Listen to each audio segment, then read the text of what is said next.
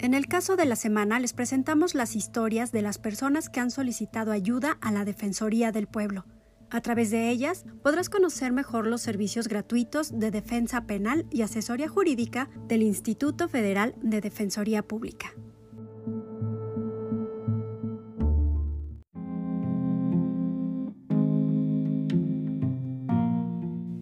En el caso de la semana, les presentamos la historia de Irma.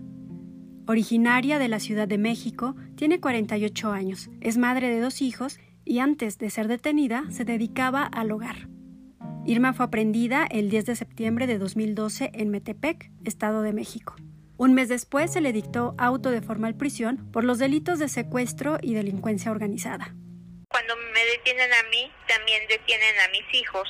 En ese tiempo ellos tenían 14 y 13 años, mismos que también fueron golpeados por los policías apresores.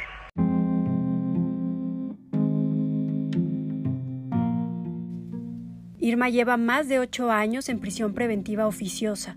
En todo este tiempo ha estado en penales en Chihuahua, Nayarit y Morelos, lejos de su hogar en la Ciudad de México. En todo el país hay 1.959 mujeres privadas de su libertad en el fuero federal. 814 se encuentran en el único centro penitenciario femenil federal que existe en México, el Ceferezo 16, en el estado de Morelos. Ahí, solo 329 han sido sentenciadas y 485 mujeres aún están a la espera de que se defina su situación jurídica, como Irma. Su proceso penal está plagado de retrasos que no son atribuibles a ella o a su defensa. Irma está completamente alejada de sus redes de apoyo y del juzgado que conoce su causa. Su proceso continúa en etapa de instrucción en el Juzgado Octavo de Distrito en el Estado de México. La Secretaría Técnica de Combate a la Tortura, Tratos Crueles e Inhumanos del IFDP tomó el caso y desde hace un año aplicó una estrategia legal para que el juzgado realice una revisión de la medida cautelar, medida concedida por un tribunal colegiado. Durante los años que lleva en prisión preventiva, ningún familiar ha visitado a Irma. Sin embargo, se enteró que uno de sus hijos, quienes se quedaron bajo el cuidado de sus abuelos, tiene problemas de adicciones y eso la angustia demasiado.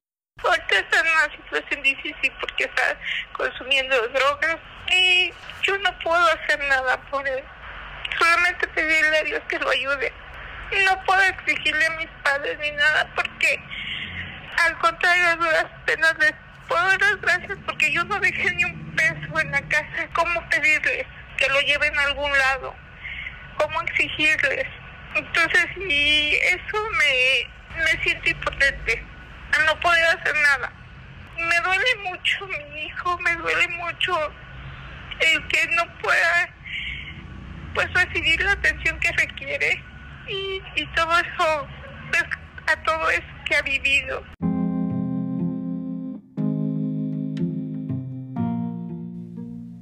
Además, en todo este tiempo viviendo en el limbo jurídico, en el abandono y con su familia rota, Irma ha acumulado problemas de salud sin recibir atención médica adecuada y suficiente. Traigo alergia en todo el cuerpo y llevo alrededor de cuatro años con insomnio, padeciendo insomnio. Ya llevo como dos meses este, reportando todos los días para atención médica y hasta el momento no, no me sacan ni nada. Eh, de hecho, yo llevo ya más de un, un año que no voy a consulta médica general.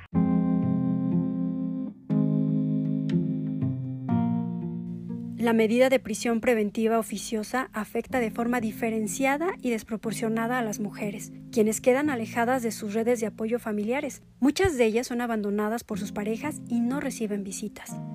La mayoría son víctimas de tortura, incluso la sexual, sin acceso a medidas de reparación del daño físico y psicológico sufrido y sin ser legalmente culpables de los delitos que se les imputan, una clara violación a sus derechos humanos.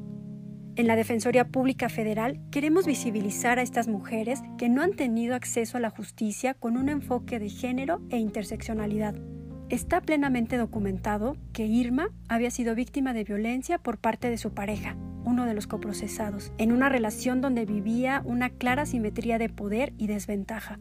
Por ejemplo, la mantenía encerrada bajo llave porque era extremadamente celoso y violento, y no le permitía ni siquiera acercarse a las ventanas.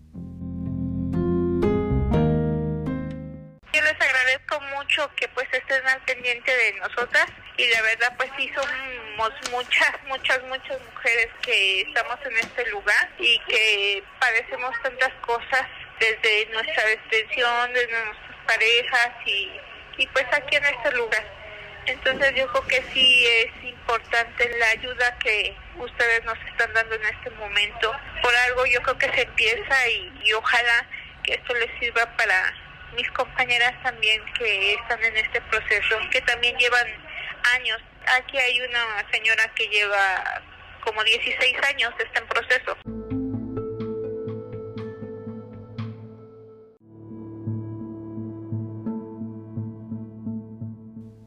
Hasta aquí la historia de la semana.